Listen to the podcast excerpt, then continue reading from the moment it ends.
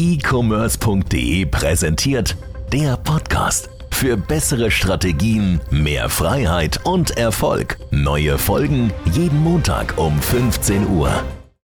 Ganz recht herzlich willkommen heute zu einer weiteren Folge des Podcasts hier bei e-commerce.de. Heute sprechen wir über Geld, besonders äh, wie man Geld nutzen kann, um sein äh, Business ähm, einfach schneller zum Wachsen zu bringen, schneller voranzukommen. Ähm, genau gesagt, also Fremdkapital und dazu haben wir heute einen absoluten Experten sozusagen direkt aus diesem Bereich äh, bei uns, äh, den Nikolaus Hilgenfeld äh, von Mayos. Erstmal genau. schön, dass du hier bist. Vielleicht ja. kannst du kurz ein, zwei Sachen zu dir sagen, dass die Leute so ein bisschen Bescheid wissen, was Mayos vielleicht kurz ist oder was, was so deine, deine, deine bisherige Laufbahn ist. Ja, gerne. Erstmal vielen Dank für die Einladung, Niklas. Äh, freut mich, wieder hier zu sein. Coole Domain, muss ich noch sagen. ähm, Super Sache, genau. Ich bin Nikolaus, komme äh, aus Stuttgart, auch wenn man es nicht immer hört. Ähm, bin jetzt seit zehn Jahren Unternehmer ungefähr und ähm, davon seit drei Jahren mit Myos. Und äh, mit Myos wollen wir eben äh, Händlern dabei helfen, vor allem Online-Händlern natürlich, schneller zu wachsen und schneller ihre Träume mit dem eigenen Geschäft zu realisieren. Ja. ja. Sehr cool. Das bedeutet im Grunde genommen so der erste große Komplex, ich sag mal, gerade in Deutschland ist ja dieses sind ja diese Schulden immer so ein bisschen negativ äh, ja, beheftet. Ja. Und ähm, gerade auch für Leute, die jetzt vielleicht ähm, in den ersten ein, zwei, drei Jahren ihrer, ihres Unternehmertums stehen, ist das, glaube ich, immer so ein Schritt zu sagen, hey, pass auf, ich gehe jetzt mal hin und nehme mir Fremdkapital. Was sind so deine Eindrücke, ähm, was sind so die Gedanken von Leuten, die vielleicht auch zu euch kommen, mhm. Bevor sie so das erste Mal Fremdkapital aufnehmen? Ähm, ich glaube, da kann man direkt zweiteilen. Also mhm. da gibt es so zwei Gruppen in gewisser Weise. Wenn wir vor allem mit schon etablierteren Händlern reden, zum Beispiel auch Händler, die, die vorher stationäres Geschäft ja. haben, jetzt in den Onlinehandel eintreten, da ist Kredit immer noch so ein bisschen äh, suspekt für die ja. Leute und die sagen, ja, ich habe es eigentlich nicht nötig. Also Kredit ist was, was man nötig haben muss und irgendwie ein Zeichen von Schwäche. Und äh, den Zahn ziehen wir den Leuten natürlich gerne. Ja. Das ist einfach äh, ein Hilfsmittel und das ist äh, jeder, der das im angelsächsischen Raum kennt, weiß, ähm, es hilft einfach ähm, schneller zu wachsen und äh, vor allem nicht in, in, Gefahren zu laufen, die man ansonsten hat, nämlich dass man irgendwie lieferunfähig wird.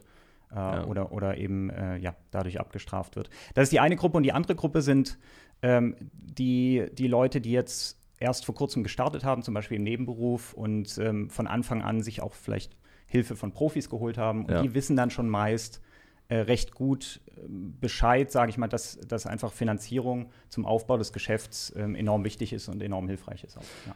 Absolut. Ich habe tatsächlich witzigerweise, es kommt mir jetzt gerade in den Kopf heute Morgen äh, auf dem Weg zur Arbeit, äh, Audiobook. Äh, da geht es so um ganz viele unterschiedliche äh, Mindset-Themen in dem Buch und unter anderem ging es darum, äh, es gibt eine Statistik, und zwar die besagt, dass Unternehmen in Deutschland, die mehr als eine Million Euro Schulden haben, viel profitabler sind mhm. als Unternehmen, die keine Schulden haben. Ja. Was natürlich erstmal nicht unbedingt mit dem Kredit zusammenhängt, sondern ja. eher damit, dass Unternehmen, bei denen es gut läuft, die kreditwürdig sind und deswegen überhaupt erst eine Million Schulden aufnehmen können. Ja. ähm, aber das ist, das finde ich ein super Punkt, den du ansprichst. Gerade dieses Schulden ist oft was, ich muss Schulden machen, es ist was Negatives, nur wenn ich es nötig habe dabei, wenn wir mal uns die erfolgreichsten Unternehmen angucken, sei das Apple oder, oder Amazon, die, das sind Unternehmen, die verdienen theoretisch Milliarden, aber haben ja. auch Schulden. Ja, das ist einfach eine Frage der Kapitaleffizienz. Also ich habe Eigenkapital, Fremdkapital und es, das ist ganz unterschiedlich je nach Geschäftsmodell, wie viel Anteil das Eigenkapital hat, wie viel ja. das Fremdkapital. Ein hoher Fremdkapitalanteil muss nicht immer schlecht sein, sondern kann eben auch heißen, ich, ich habe das Unternehmen effizienter, schlanker aufgestellt. Ja. Mhm. Was würdest du sagen, wenn man kein Fremdkapital nimmt, also sozusagen einfach die ganze Zeit auf Eigenkapital basiert, gerade jetzt bei uns im E-Commerce, äh, was sind so negative Folgen, die daraus resultieren? Naja, das ist ähm, gerade am Anfang relativ gut sichtbar. Wenn, mhm. ich, wenn ich das zum Rollen äh, bringen will, das Ganze, dann bestelle ich ja meine erste Charge, muss darauf warten, dass die kommt, ganz klar. Und dann äh, verkaufe ich die und dann muss ich erstmal genug Umsatz machen, hm. damit, bis ich dann die nächste Charge bestellen kann. Aber ich habe ja immer die Lead Times. Ne? Also ich habe ja, ja, ja, ich brauche dann irgendwie drei Monate, bis das, bis die neue Charge wieder kommt. Und ähm, das ist halt sehr mühsam, das dauert sehr lange. Und ähm, das heißt, gerade in der frühen Phase, wo ich ja eigentlich aus Sicht der Bank noch gar nicht kreditwürdig bin, weil ich ja. ein sehr junger Händler bin, ähm, ist es eigentlich fast, fast schon am wichtigsten, dass ich damit den Ball zum Rollen kriege. Ne? Und das Ganze wiederholt sich dann später natürlich, wenn ich jetzt neue äh, Produkte launchen will, also mein Sortiment erweitern will, dann habe ich das Problem ja immer von neuem. Ähm, und äh, in den meisten Fällen sind die Margen nicht so komfortabel oder nicht mehr so komfortabel, äh, dass ich das rein aus der Marge dann abfedern kann. Ja. Ja, absolut. Ich sag mal, das war auch gerade bei mir am Anfang so, wenn man jetzt, äh, gerade so bei den ersten fünf, sechs Produkten, jetzt zum Beispiel kommt das wieder, wenn es mal ein bisschen schneller vorangeht, dass man einfach eigentlich ein Produkt hat, was gut läuft. Ich sag mhm. jetzt mal beispielsweise, ist ja egal, ob das jetzt äh, 2000 Euro Gewinn sind, 5000 Euro Gewinn oder in, in, welcher Spanne das liegt. Man muss sich halt immer klar sein, in dem Moment, in dem ich keine Ware mehr habe, ja. dann habe ich die Ware nicht, weil ich nicht in der Lage war, genügend nachzubestellen, ja. weil ich das Kapital nicht hatte. Und dann verliere ich ja eigentlich praktisch äh, in diesem Moment äh, diese 3000 oder wie viel auch, Gewinn auch immer normal das Produkt eben produziert, genau. wenn die Ware nicht da ist. Ja klar, und äh, also vor allem, wenn ich, wenn ich viel auf Marktplätzen verkaufe, dann, äh, ja. dann ist das ja wie den Stein, den man den Berg hochschiebt und der rollt dann wieder runter, sobald ich äh, ja. out of stock bin. Ja. Und das will man natürlich vermeiden, klar. Gerade jetzt auch äh, A10 habe ich auch, äh, nach out of stock wird es jetzt doch auch wieder ein bisschen schwieriger, wieder nach oben zu kommen. Mhm. Ähm, okay, alles klar. Auf der anderen Seite, also Downside ganz klar, im Grunde genommen ist nicht Fremdkapital, also nicht Schulden aufzunehmen, kostet dich am Ende des Tages eigentlich fast immer im E-Commerce mehr als die Zinsen, die du zahlst. Mhm. Auch ja. egal, ob das bei einer Bank ist oder bei einem Warenfinanzierer. ja. ähm, und auf der anderen Seite, was ist so die, die Chancen, die sich ergeben für Händler, die sich entscheiden, hey, ich nehme Fremdkapital auf? Naja, es ist, ähm, es ist ja ein, ein Wettbewerbsvorteil auch. Ne? Ja. Also ich habe, ähm, sagen wir mal, ich verkaufe äh, nachhaltige Rasierer ja. und, ähm, äh, und, und ich habe zwei, drei Wettbewerber, nicht, nicht nur die etablierten Marken, äh, sondern, sondern eben auch äh, praktisch neue, junge Marken als Wettbewerber. Und ich schaffe es einfach schneller als die, die große Nachfrage, die ja erstmal da ist, ähm, zu bedienen indem ich einfach mehr Luft habe, um, um, Werbung zu machen, größere Chargen bestellen kann und ähm, damit einfach schneller skalieren kann. Und äh, das ist natürlich ein, ein, Stück weit auch ein Verdrängungswettbewerb. Ne? Dann komme ja. ich höher in den Rankings und, und äh, dadurch ist, beschleunigt das Ganze. Und äh, das ist ein riesen Wettbewerbsfaktor, ja. ja. Allgemein auch wahrscheinlich, ähm, oder das war zumindest auch einer der Gründe, warum, warum wir am Anfang, warum ich am Anfang auch äh, viel mit Fremdkapital gearbeitet habe, war, die Bestellmengen teilweise mhm. waren einfach so hoch oder es hätte einfach Sinn gemacht, statt jetzt mal statt 500 Stück mal 1500 zu bestellen, ja. weil Versandkosten, Einkaufskosten einfach viel geringer waren ja. und dadurch auch, äh, wie du sagst, ein absoluter Wettbewerbsvorteil äh, entsteht. Richtig. Ähm, natürlich, sag mal, wenn immer, wenn man, wenn man Fremdkapital aufnimmt, das ist ja eine, eine erstmal ein schönes Wort. Jetzt geht es natürlich von null im Grunde genommen bis ins, ins Unermessliche. Äh, was sind so, was sind so Werte, ähm, wenn wir uns jetzt mal so auf die meisten oder auf den Großteil auch eurer Kunden beziehen, die so sinnvoll sind, also aufzunehmen. So in welchem Bereich mhm. spielt sich das ab? Ähm, das, äh, ja, also hängt, hängt natürlich ganz stark davon ab, was ich verkaufe hm. und, und wie, wie, meine Margen aussehen, wie meine Einkaufspreise aussehen.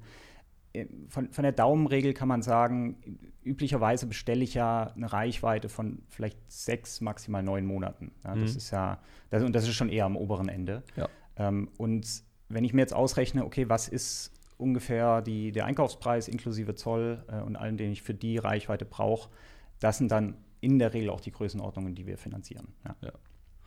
Okay, alles klar. Das bedeutet, im Grunde genommen geht das dann ja theoretisch wahrscheinlich so von irgendwo 10 bis, bis 100.000 in dem Bereich sind vielleicht teilweise auch mal deutlich drüber. Häng, hängt davon ab, wo ich stehe, ja, genau. Ja, ja, also am Anfang, klar, geht es oft bei 10.000 Euro los. Wenn wir da eine Dynamik drin sehen, fangen wir auch kleiner an, 5.000 Euro oder so. Hm. Ähm, und das ist, äh, also das geht, kann ja dann auch sehr schnell gehen. Wir, wir, sehen jetzt teilweise Kunden, die, die wir seit zwei Jahren haben, die haben ihren Umsatz vor 50-facht oder einer sogar vor 100-facht in den zwei Jahren. Und dann ist Absurd. natürlich auch der Finanzierungsbetrag äh, irgendwie entsprechend höher. Das ist auch das, das ist auch das Spannende. Ich habe zum Beispiel einen guten Freund, der hat auch ein, äh, ein, Unternehmen, was jetzt sehr schnell sehr viel mehr Nachfrage, weil die auch im Einzelhandel mhm. zum Beispiel dann in Kontakt gekommen sind. Und dann explodiert im Grunde genommen die Nachfrage. Theoretisch könnte auch der Gewinn explodieren, aber man muss halt in der Lage sein, überhaupt erstmal das Kapital aufzubringen, um die Sachen zu produzieren. Ja. Um, ähm, und das ist, glaube ich, ein, ein großer Punkt. Und das passiert ja auch in wenigen Geschäftsmodellen. Ich glaube, im E-Commerce es wird auch nicht jedem passieren, aber es gibt sicherlich ja. einige, die mal ein Produkt auf den Markt bringen, was dann doch deutlich besser läuft, als man denkt. Und auf einmal dacht, denkt man sich, oh, hier hätte ich vielleicht statt äh, 500 oder 1000 Produkten äh, 10.000 bestellen sollen. Ja. Ja. Und äh, da muss man natürlich erstmal suchen, äh, wo das, das, Kapital ist. Das kommt schon vor, ja. Also wir sehen das schon auch, deshalb haben wir die Finanzierung auch so mhm. gestaltet, dass ich sehr flexibel zurückzahlen kann. Ne? Wir sehen schon tatsächlich den Fall, dass jemand mit dem Ziel sechs, sieben Monate Reichweite einkauft hm. Und dann merkt, dass er nach zwei Monaten schon ausverkauft ist, weil er einfach ja, also mehr Nachfrage hatte als gedacht und, und, und das besser bedienen konnte. Und ähm, dann kann er das auch direkt nach zwei Monaten zurückzahlen. Das war uns auch irgendwie wichtig, dass man sich das ein, einteilen kann, weil man sich doch relativ häufig verschätzt. Ja. Okay, alles klar. Wenn man jetzt mal so sich das anschaut, gerade in welchen Phasen holen sich Leute Fremdkapital? Also mhm. in welchen Phasen ist es vielleicht auch sinnvoll, sich Fremdkapital zu holen? Mhm. Jetzt eher für die Leute, also ich meine, ich glaube, Wachstum kostet immer Geld, das ja. wissen wir. Aber es gibt wahrscheinlich ja so Auffälligkeiten, dass man sagt, okay, in den Phasen ist es besonders interessant, ähm, hinzugehen und, und sich äh, mehr, mehr Geld zu holen. Ähm, am interessant, also natürlich immer interessant. Also ja. ja, ja, klar, aber ich sag mal so, diese, diese Momente, wo ja. man sagt, ey, jetzt, du musst jetzt, also wirklich, du musst Fremdkapital holen. Hol dir irgendwo genau. Geld her. Also es ist in den Phasen funktioniert es am besten, in denen mein Wachstum am größten ist. Weil je ja. schneller ich wachse, desto größer wird das Working Capital Problem, dass ich eben ähm, mit, mit der Bestellung, die ich jetzt gerade abverkaufe, gar nicht überhaupt genug Umsatz machen könnte, um die Nachfrage, die ich in drei, drei fünf Monaten haben werde, ähm, äh, von der Einkaufsmenge her zu bedienen. Und wenn ich gleichzeitig mein Produktportfolio erweitere, umso mehr. Das heißt also, es geht äh, klein los, dann gibt es so eine starke Wachstumsphase in der Regel, wenn wenn das ein, ein, ein, guter Händler ist und der weiß, was er macht, sagen wir so. Und ähm, hinten raus kann es dann sein, wenn ich jetzt sage, äh, okay, ich, ich, ich, bin jetzt erstmal mit meinem Produktportfolio zufrieden, ich will jetzt auch nicht in komplett andere Verticals gehen, dass es mhm. dann ein, ein, bisschen abflacht und ich praktisch so einen, einen Basisbedarf habe ja. an der Finanzierung. Ja. ja. Ja, denke ich, habe ich auch ungefähr so ähnliche Erfahrungen gemacht. Gerade wenn man immer so größere Sprünge ansetzt. Ich habe zumindest bei uns ist es immer so, dass das Geschäft relativ sprunghaft verläuft. Das ja. heißt, man, man macht sozusagen einen großen Satz, man hat mal drei, vier, fünf Sachen auf einmal. Danach flacht es erstmal wieder ja. ab, weil man weiß, okay, jetzt müssen wir die erstmal stabilisieren am Markt. Ähm, und dann äh, sind das natürlich immer die, die Phasen, in denen man auch das, äh, das meiste klar. Geld braucht. Ja, es gibt, gibt immer Peaks und die, die sind auch ziemlich gewaltig teilweise. Also eine Q4 ja. ist, ist klar bei, bei ganz vielen Produkten. Wir haben jetzt einen, einen Kunden, das ist einer unserer Key-Accounts, da haben wir für Q4 extra das, das Limit von einer auf 1,5 Millionen erhöhen müssen, mhm. ähm, was zum Glück auch gut geklappt hat, äh, damit er einfach die Bestellungen abarbeiten kann und dann erwarten wir, dass es wieder deutlich runtergeht in Q1, Q2, das ist ganz normal. Ja. Ja. Mhm. Ist das jetzt gerade aktuell, also man aktuell, sehr aktuelles Punkt ist ja für viele gerade jetzt auch aus China die ganzen Verzögerungen, mhm. ähm, alles ist teurer auch geworden ja. von, den, von den Shippings her. Das heißt, ist es ja vielleicht sogar noch wichtiger oder man kann jetzt vielleicht sogar ein laufendes Produkt normal gerade gar nicht finanzieren, weil auf einmal viel mehr Kosten auf einen zukommen. Ähm, habt ihr das stark gemerkt bei euch? Nein, also für uns ist das Fluch und Segen zugleich. Mhm. Einerseits heißt das, äh, die Margen sind unter Druck. Mhm. Und das war, früher waren das immer die Chinesen, die, die, die in die mhm. Nische reingegangen sind, die die Margen unter Druck setzen konnten. Jetzt sind das einfach die allgemeinen Logistikkosten und, ja. und die allgemeinen Werbekosten ja auch. Ne? Es wird ja auch immer wichtiger, ähm, äh, Werbung zu machen. Und ähm, das ist natürlich, heißt natürlich, wir müssen ein bisschen stärker auf unsere Risikoposition schauen. Ähm, was aber bisher uns, würde ich sagen, ganz gut gelingt weiterhin. Und auf der anderen Seite, wie du sagst, ist dadurch der Kapitalbedarf auch größer. Ja, ja. Weil, weil, einfach äh, die, die, die Kosten, die ich habe, ähm, im Verhältnis zum Umsatz ein bisschen gewachsen sind. Ja. Aber wir hatten jetzt auch äh, Kunden, wo eben auch äh, aufgrund dann von Chinese New Year und so weiter und so fort und der Entwicklung eben auch um den um den, gerade die Shippingpreise, die ja wahrscheinlich auch noch Richtung Dezember noch äh, weiter steigen, mhm. wo man jetzt überlegt, okay, normalerweise bestelle ich Ware für vier, fünf Monate, vielleicht sollte ich jetzt für sieben bis acht Monate bestellen, weil ich weiß gar nicht, wann ich dann das nächste Mal überhaupt wieder dran komme. Und ja. äh, dementsprechend ist der Kapitalbedarf dann natürlich sehr groß, was super scheiße für den Cashflow ist. Ja.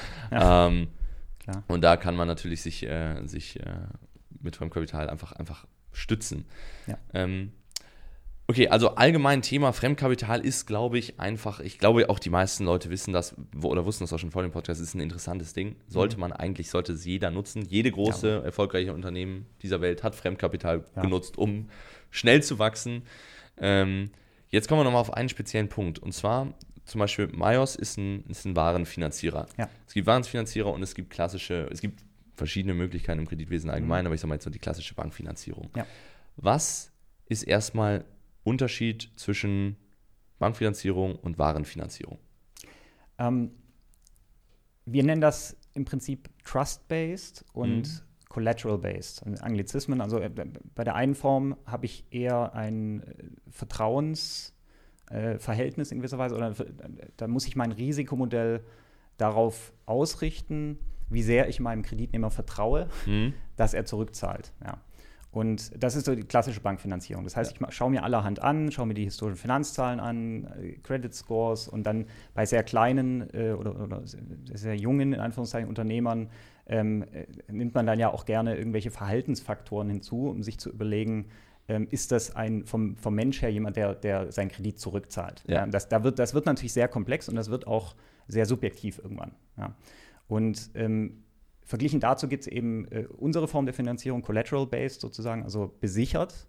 Äh, das heißt, wir stellen unser Risikomodell nicht auf den Kreditnehmer ab und versuchen gar nicht erst einzuschätzen, was das für ein Typ ist, mhm. sondern wir schauen uns an, was verkauft er, also die Handelsware, und gehen dann auch wirklich sehr granular, ins, also sehr ins Detail und versuchen die Produkte zu verstehen, die Marktposition zu verstehen und ähm, im, im, Prinzip das Verkaufspotenzial der Produkte vorherzusagen. Ja. Und ähm, konsequenterweise nehmen wir dann auch die Produkte als Sicherheit, das sind auch nur die Produkte und ähm, das heißt keine, keine Bürgschaften oder andere Sicherheiten. Und äh, das ist, also das ist nicht selbstverständlich, dass man das so mit diesem Modell anbietet. Also es gibt alle Arten von, von Finanzierungen. Warum haben wir uns dafür entschieden? Wir sind ja damals gestartet mhm. einfach mit dem Ziel, äh, junge Online-Händler und vor allem eben auch Amazon-Händler äh, auch, auch in einer sehr frühen Phase mit Finanzierung unterstützen zu können. Ja. Und ähm, man kann sagen, wir haben uns dazu entschieden aus zwei Gründen. Das eine ist, was ich gerade gesagt habe, dass es je, je kleiner der, der Händler, der Kreditnehmer ist, wird es schwieriger, da objektive Kriterien anzusetzen. Ja, ich glaube ja. auch immer noch, gerade wenn du jetzt immer noch in eine Bank gehst, bei 90 Prozent der Banken, wo du reinläufst, ist E-Commerce auch noch ja. so ein so ein Punkt, den findest du nicht mal in deren Dropdown bei der Formularausfüllung. Ja, ja das kommt dazu, ne? also das, das, das Branchenverständnis. Ja. Und der andere Punkt ist, ähm, wir haben gesehen, dass wir tendenziell größere Beträge finanzieren können, wenn wir auf den Warenwert abstellen und nicht ja. nur vom historischen Umsatz ausgehen. Das hängt auch natürlich mit der Dynamik zusammen, wenn, der, wenn, der, wenn das Wachstum sehr groß ist, dann ist der historische Umsatz im Vergleich zum geplanten Wachstum eher klein. Mhm. Und dann komme ich nicht auf die Beträge, die ich eigentlich mir leihen müsste, um das vernünftig zu finanzieren. Ja. Und das ist bei der Ware eben was anderes. Ja. Okay, das ist nämlich auch ein Punkt, den ich, den ich super interessant finde zu diesem Thema. Man hat natürlich, das muss man auch dazu sagen, deutlich höhere Kosten erstmal mhm. gesehen auf, ähm, auf einen Warenfinanzierer verglichen zu einer Bank, wenn man jetzt nur die ja. Zinsen betrachtet. Ich sage auf der anderen Seite immer, das ist ein ganz gutes Beispiel dazu, ist zum Beispiel Lithiumpreise und eine Autobatterie. Mhm. Der Lithiumpreis hat sich zum Beispiel, ich glaube, in den letzten Jahren mehr als verzehnfacht in der Autobatterie ist ganz viel Lithium drin, aber die Autobatterie selbst wird dadurch überhaupt nicht teurer, äh, weil Lithium eigentlich einen geringen Bruchteil an diesem gesamten Ding ausmacht. Also wenn man jetzt einen Return on Invest zum Beispiel hat, ja. selbst wenn der relativ äh, schwach ist, irgendwie bei 20, 30, 40 Prozent, ja. ist das ja noch jenseits von einem, von einem Zinssatz. Ähm, Hoffen wir zumindest. Nein. Ja, ja, ähm, und und dementsprechend ist, es, ist es, glaube ich, nicht der wichtigste Punkt, sondern gerade auch für, für, ähm, für Händler eben diese Geschwindigkeit, die du bei einem Waren, ich sag mal einfach, wie lange dauert das ungefähr bei euch? Ganz, ganz ungefähr, wenn man jetzt einen Antrag stellt und das Sinn macht? Ja. Das schnellste waren äh, ein, zwei Tage, also vom, vom Antrag bis das Geld auf dem Konto war zwei Tage, weil das Geld ja. immer einen Tag unterwegs ist. Ähm, das, äh, da, da muss es auch schnell gehen, ist klar. Ja. ja. Genau, im, im, Schnitt würde ich sagen ähm, ein bis zwei Wochen. Ja. Ähm, das meistens, ist ja schon. Ja, genau. Und, und, also meistens brauche ich ja das Geld gar nicht, wenn ich erstmal meine Finanzierung beantragen will. Das heißt, also meistens will ich ja erstmal wissen, wie viel kriege ich, will die Sicherheit, also den Kreditvertrag unterschreiben. Dann gehe ich in die Bestellung und dann brauche ich das Geld ja erst, wenn ich beispielsweise die, äh, die Restzahlung mache. Oder ja. brauche 30 Prozent erstmal und dann 70 Prozent später zum Beispiel. Das zum Beispiel genau. an der Stelle kurzer Quick-Tipp, super wichtig, wenn man Fremdkapital nimmt, gerade bei der Warenbestellung am besten immer so einleiten, dass man zinstechnisch erst dann anfängt, das Ganze aufzunehmen, wenn auch wirklich das Geld gebraucht wird und Klar, nicht zweieinhalb ja. Monate vorher. ähm, gerade bei der Bestellung, wenn man dann sagt, gerade Produktionszeit zwei Monate, dass ja. man dann nicht am Anfang wie wegen 10 oder 15 oder 30 Prozent oder sowas dann, dann den Kredit aufnimmt. Ähm, okay, also ist es einfach viel schneller, es ist dynamischer als, als bei einer Bank. Wir haben jetzt zum Beispiel gerade für, einen, äh, für ein Softwareprojekt bei uns, äh, ich glaube, eine, ein Förderkredit, der läuft jetzt Seit dreieinhalb Monaten sind wir da mhm. dran. Ähm, jetzt muss ich nochmal äh, zum Arzt einen Gesundheitscheck machen für Risikolebensversicherung und danach, äh, danach ist es dann durch. Ähm, okay, alles klar. wenn jetzt, ich sag mal, ein Händler sein Unternehmen zu einem gewissen Level aufgebaut hat, ich sage jetzt einfach mal, der macht 50, 100, 150.000 in Ja. dem Bereich äh, Umsatz im Monat, ähm, gibt es irgendwann den Punkt, wo er so eine Sicherheit hat, dass man sagen würde, du, Warenfinanzierung geht natürlich nach wie vor, es ist jetzt aber eigentlich sinnvoller mit einer Bank zu finanzieren, weil du das Geld länger halten kannst, mit weniger Zinsen zurückzahlen musst und es über einen längeren Zeitraum läuft? Oder würdest du sagen, es ist eigentlich permanent, bleibt es eigentlich die, eine interessantere Wahl, die Warenfinanzierung? Ähm, es, es, also was wir bei unseren Kunden sehen, die schon in die Richtung Mhm. gewachsen sind, dass sie so 5, 6 Millionen aufwärts Jahresumsatz machen, ist, dass es irgendwann ein Mix wird. Das heißt, Ja. man verhandelt dann mit der Bank sechs Monate lang die, die erste Linie über ein, zwei Millionen. Mhm. Und äh, dann habe ich die Linie erstmal, aber dann kommt ja das nächste Q4 und Black Friday und Mhm. dann äh, brauche ich wieder irgendwie eine Spitze, will ein, zwei Container mehr bestellen. Ja. Und da bietet sich dann natürlich wieder Warenfinanzierung an. Also es ist, es ist in der Regel ein Mix. Ähm, wir haben jetzt tatsächlich noch keinen Kunden in Anführungszeichen verloren komplett an die Bank, sondern äh, das, das mischt sich dann zusammen. Ja. Ja. Ist ja auch sinnvoll dann. Ich sag mal, das, wenn da das Kapital von der Bank da ist, was wird benutzt für Wachstum, das heißt, Wachstum wird einfach nur beschleunigt, alles geht Ja. wieder schneller und dann ist ja wieder der nächste Step und äh, dann, wenn du dann zwei Monate später bei der Bank wieder stehst, dann denken die sich, Ja, ja vor, allem, vor allem, wenn du dann da stehst und sagst, ich, ich würde jetzt äh, gern 20.000 Küchenbretter hier Ja. finanzieren, äh, könnt ihr da nicht irgendwie einen Wert ansetzen? Das, das machen die halt nicht. Ne? Das. Das heißt, ihr habt bei euch ähm, sozusagen auch wirklich dann Leute, die sich das Produkt anschauen und überlegen, okay, ist das, äh, hat das Potenzial? Also, Ja. okay. Genau, also das ist, ähm, um es ku- kurz zu erklären, äh, es ist ja immer Preis mal Menge, Mhm. gibt den Umsatz und, und nach dem Schema gehen wir auch ungefähr Ja, vor. ja. Das heißt, wir versuchen irgendwie einen realistischen Preis zu ermitteln und dann den Risikoabschlag, den wir auf den Preis geben können, damit wir es finanzieren können. Ähm, wir sind Mhm. der einzige Anbieter, der immer vom Verkaufspreis ausgeht. Okay. Das heißt also, viele zum Beispiel Rechnungsfinanzierer gucken einfach auf die Rechnung, sagen, okay, das ist sozusagen der Wert des Ja. Wir schauen uns den europäischen Markt an und sagen, das ist der Verkaufspreis und rechnen von dem runter. Ja, ähm, Okay. Und äh, die Menge, die, das ist dann eine Kombination daraus, was habe ich bisher verkauft, Mhm. wie ist die Saisonalität und äh, wie ist der Trend. Ja, und daraus rechnen wir dann, okay, wie viel Menge würden wir finanzieren von dem jeweiligen Produkt. Das machen wir auch wirklich, wie gesagt, auf Einzelproduktebene.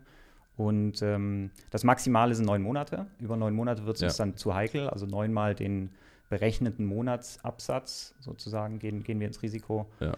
Ähm, genau, und daraus ergibt sich dann der Finanzierungsbetrag letztlich. Okay, alles klar. Er ist ja in, in sich äh, auch, auch sinnvoller Weg, wenn man, ich sag mal, wenn man es dann auch wirklich auf die Produkte, ähm, auf die Produkte setzt. Ja. Okay, alles klar. Ähm, das bedeutet, Fazit, erstmal ganz klar, also für mich ähm, ist es in der Regel so, nicht Fremdkapital aufzunehmen, ist viel teurer an Opportunitätskosten vor allem, als wenn man Fremdkapital aufnimmt und Zinsen zahlt. Was natürlich wichtig ist, das ist bei einer Warenfinanzierung fast unmöglich, weil man braucht ja die Produkte als Sicherheit. Das heißt, es, es existiert schon was.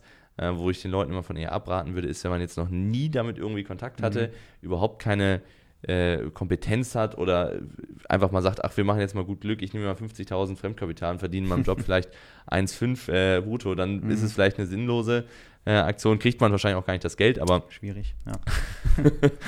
aber ähm, ansonsten, wenn man in dem Geschäft drin ist und schneller wachsen will, absolutes Muss.